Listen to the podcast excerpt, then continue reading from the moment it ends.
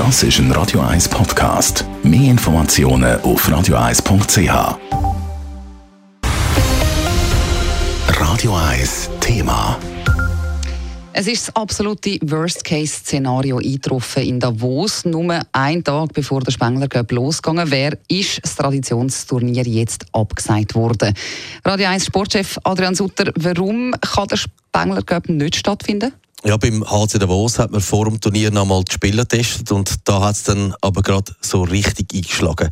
17 Spieler vom HCD sind positiv auf Corona getestet worden und so haben dann die Bündner müssen in Isolation begehen.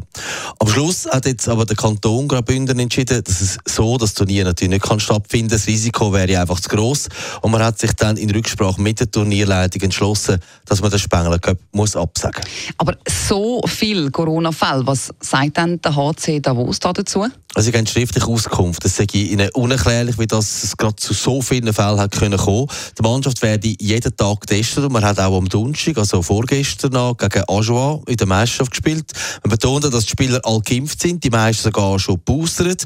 Bis auf einen einzigen Fall vor ein paar Tagen sind immer alle Tests negativ ausgefallen und jetzt also das Fiasko. Ja, aber man kann auch so sagen, der Spengler Cup ist nicht wirklich unter einem guten Stern gestanden dieses Jahr. Ja, das stimmt. Es hat ja schon das Team Kanada und auch Ambri mhm. Piotta wegen Corona getroffen und die haben dann müssen absagen, Ambri ist in Quarantäne und beim Team Kanada ist das Reisen praktisch unmöglich.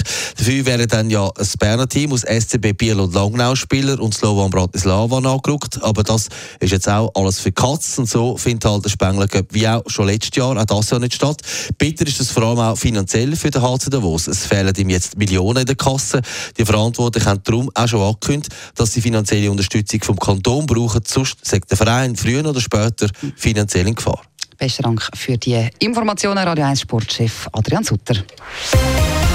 Radio 1 Thema. Jederzeit zum Nachlesen als Podcast auf radio1.ch.